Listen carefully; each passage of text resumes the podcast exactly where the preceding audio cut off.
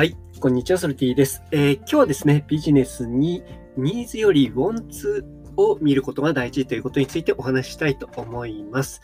えー、新年度がね、始まって、いろんな新しい習慣を始めている方がいらっしゃるかと思うんですけれども、僕もね、4月になってからジムに通い始めまして、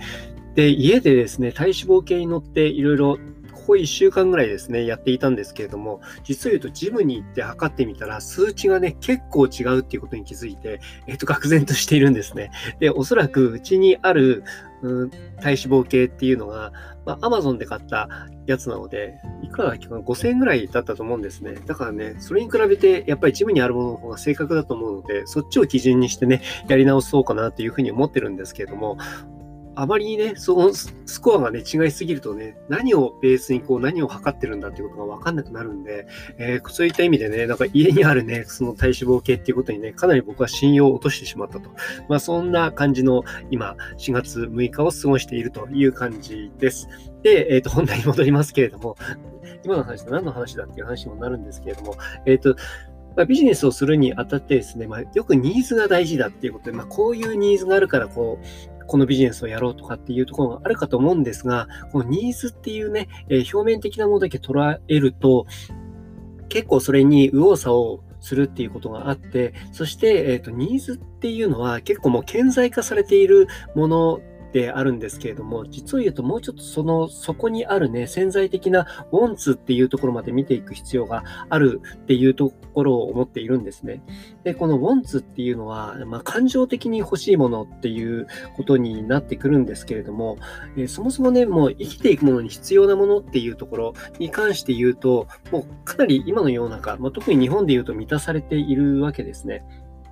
で、えっ、ー、と、この何が欲しいとか、これが欲しいとかっていうところで、機能とか見て買う人っていうところも、まあ、もちろんいるんですけれども、結果的に言うとですね、えっ、ー、と、多くの人がこう買いたいって感情的に動いたものに対して、えっと、無理やり理由をこじつけて、そして、えっと、買ってるっていうことの方が、あの、多いんですよ。人ってそんなロジカルに全部動いているわけではないので、なので、その感情っていうところにフォーカスをして、そして、えっと、そのウォンツですね、そこの部分っていうところをきちんと見定めて、そして、え商品開発していったりとか、ビジネスしていったりとかっていうことは超重要なのかなっていうふうに思っています。で、これビジネスだけじゃないんですよね。まあ、人間関係とかもそうですし、あと、まあ、ビジネスに、まあ、関わるって言っちゃ関わるんですけども、情報発信っていうところも関わってきますよね。えー、なんかそもそもですね、えーと、お金が欲しいとかね、っていうところがあって、そのお金の稼ぎ方とかっていうところもあるんですけれども、それを訴求するのにあたって、えー、お金っていうところをなんで欲しいんだろうっていうところ、えー、じゃあなんで、じゃあなんでっていうふうに掘り下げていくと、実を言うと、その、根源的なコンプレックスだったりとか、あとは実を言うとお金が欲しいって言っているんだけれども、その孤独を癒すとかね、え人間関係がうまくいってないものを、そのお金を、え稼ぐことによって、そして、まあ、そういった人間関係とかを良好な日常を暮らしたいとかね、そういったところで実を言うと表面的に見えてるものの、えっ、ー、と、下にあるもの、深いところにあるものっていうのは全然違うものだったりするっていうこと、往々にしてあります。なので、そこの部分をよく見定めて、そして、えっ、と、その中で顧客っていうのをどういう人に対してこう訴求できるものなのかっていうことをきちんと考えてやっていくと、より、え深く刺さりやすい、そういったものが、えビジネスとしてできるんじゃないのかなというふうに思っております。ということで、今日はニーズではなくて、ウォンツっていうところですね。まあ、感情ですね。そこに、えフォーカスをして、えーと、ビジネスをやるっていうところがいいよという話をさせていただきました。この話いいねと思ったらフォローいただいたりとか、あとはあの、備考欄ですね。備考欄の方にいろんな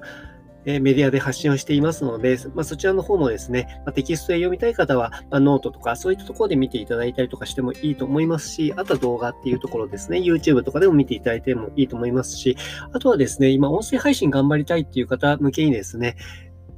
えー、音声配信の書籍、音声配信ビジネスの今というところをプロデュースしているんですけれども、これがですね、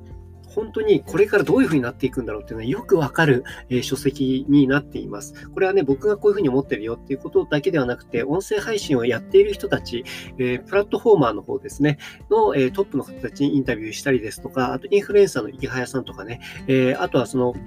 全世界の、えーと、音声配信ビジネスっていうのを見ている、えー、広告代理店の社長さんとかにインタビューをしているので、すごい多角的に、えー、捉えられているんですね。で、えーと、その中でも池早さんが、えー、これから音声配信ビジネス、まあ、どういうふうにマネタイズしたらいいのかっていうことについて、音声で、えっ、と、インタビューさせていただいたので、その音声がなんと、えこの尾行の方からもらえますので、そちらの方も見、え聞いていただければいいかなというふうに思っております。